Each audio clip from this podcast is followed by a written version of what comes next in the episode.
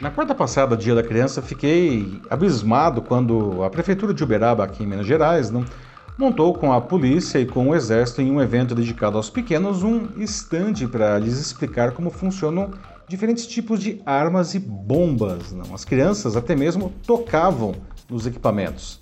Já no sábado, dia do professor, o Instituto Semesp fez um alerta de que essa profissão historicamente tão maltratada no nosso país não?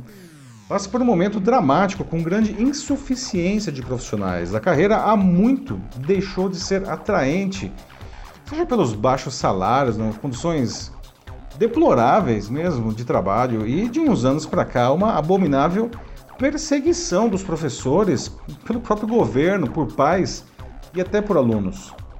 Bom, crianças são fortemente influenciadas pelos adultos, especialmente as autoridades, sejam os próprios pais, não os professores e até a polícia.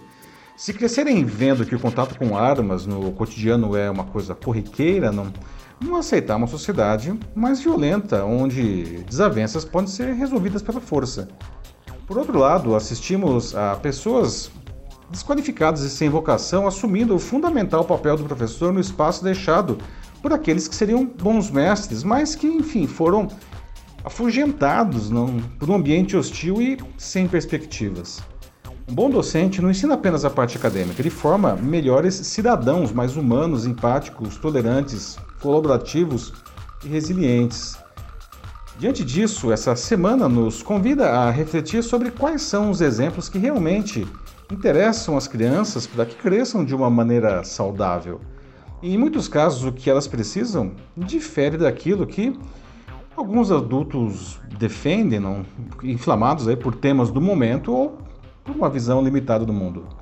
Eu sou Paulo Silvestre, consultor de mídia, cultura e transformação digital, e essa é mais uma pílula de cultura digital para começarmos bem a semana, disponível em vídeo e em podcast. Segundo a Prefeitura de Uberaba, o objetivo do estande da Polícia do Exército era, abre aspas, afastar o medo culturalmente imposto nas crianças sobre as forças de segurança, fecha aspas.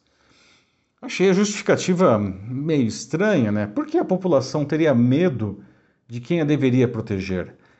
Mas infelizmente isso acontece, não? especialmente entre os mais pobres. A iniciativa contraria o que educadores defendem há anos. Não? Eles tentam até mesmo tirar armas de brinquedo das mãos das crianças para construir uma sociedade menos violenta. E por falar em educadores, o alerta do Instituto Semesp se baseia em um estudo divulgado na última semana de setembro que indica que o Brasil enfrentará um déficit de 235 mil professores em 2040. E vale notar que entre 2010 e 2020, os ingressantes nos cursos de licenciatura aumentaram 61%, mas os formandos cresceram só 4%, indicando aí não, uma enorme desistência da carreira antes de se formar.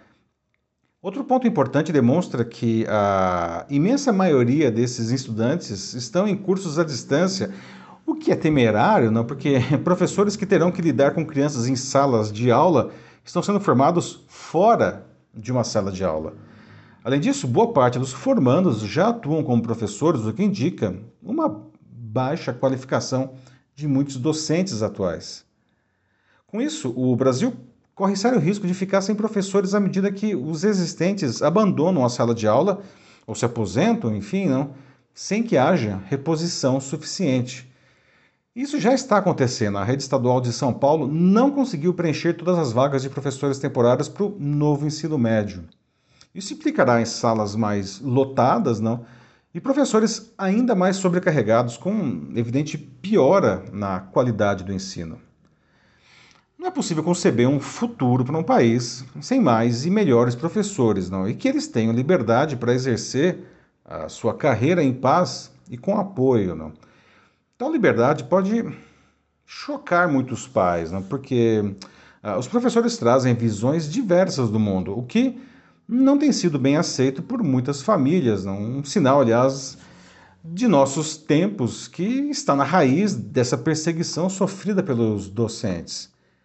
Mas as crianças precisam dessa oxigenação às ideias e os professores são perfeitos para isso, porque conseguem ver seus alunos de uma maneira diferente e menos, vamos dizer assim, idealizada que seus pais. Né?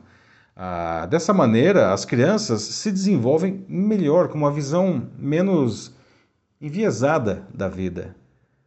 Quando eu tinha 17 anos, eu entrei na Escola Politécnica da USP no curso de Engenharia Elétrica, e era o curso e a escola que eu tinha escolhido, não? enchendo aí os meus pais de orgulho, por sinal, não. Mas eu senti que tinha alguma coisa que estava me faltando ali, não. E aí eu lembrei da minha professora de língua portuguesa do ensino médio, que dizia que eu não deveria ir para a engenharia, e sim para algo na área de humanas, não. Então, quando eu estava no segundo ano da engenharia, conversando com ela, ela me incentivou a tentar uma vaga de trainee na Folha de São Paulo, apesar de não ter nada que sugerisse que aquilo fosse dar certo. Mas o fato é que deu certo. Né? E aquilo mudou a minha vida profundamente. Né? Se eu tivesse continuado na engenharia, possivelmente teria progredido bem na carreira. Né? Mas a mudança para o jornalismo foi um dos maiores acertos que eu tive. Em um primeiro momento, aquilo desagradou os meus pais, mas eu sou feliz e grato àquela professora por ter percebido a minha vocação e me incentivado a persegui-la. Coincidentemente, na semana passada, eu assisti ao episódio O Flautista, da série coreana Uma Advogada Extraordinária da Netflix. E ele aborda o caso de um jovem que sequestra não, crianças da escola da sua mãe para levá-las para brincar durante uma tarde, né, devolvendo-as felizes e saudáveis no fim do período. O jovem apenas brincou com elas, sem nenhuma intenção obscura. Então, para ele, as crianças precisam brincar, ser saudáveis e felizes, como ele dizia. Não? A sua ação né, se deve a uma revolta dele com o estilo educacional da escola da própria mãe, não? em que as crianças precisam estudar diariamente por 12 horas, mal tem tempo para comer não? e podem ir ao banheiro apenas uma vez por dia. Não? Ainda assim, ele acabou preso, afinal, as atividades recreativas, digamos assim, não, foram dadas sem autorização ou mesmo conhecimento dos pais, né, quando seus filhos deveriam estar estudando. Claro que essa foi uma atitude, vamos chamar de extrema, não? ainda que bem intencionada, mas serve para a reflexão. Afinal, do que as crianças precisam para se desenvolver? Não? Estudar 12 horas por dia? Aprender como funcionam armamentos pesados? Há o momento de estudar e o de brincar. Não? Sem isso, seu desenvolvimento fica prejudicado. O brincar é um treino para a vida adulta, por isso, educadores defendem que as armas fiquem de fora.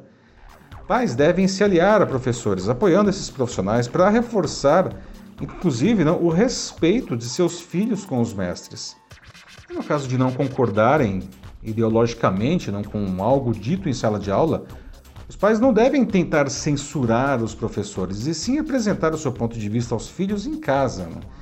E dessa maneira, essas crianças vão crescer com uma visão mais, mais real não? e ampla do que é o mundo.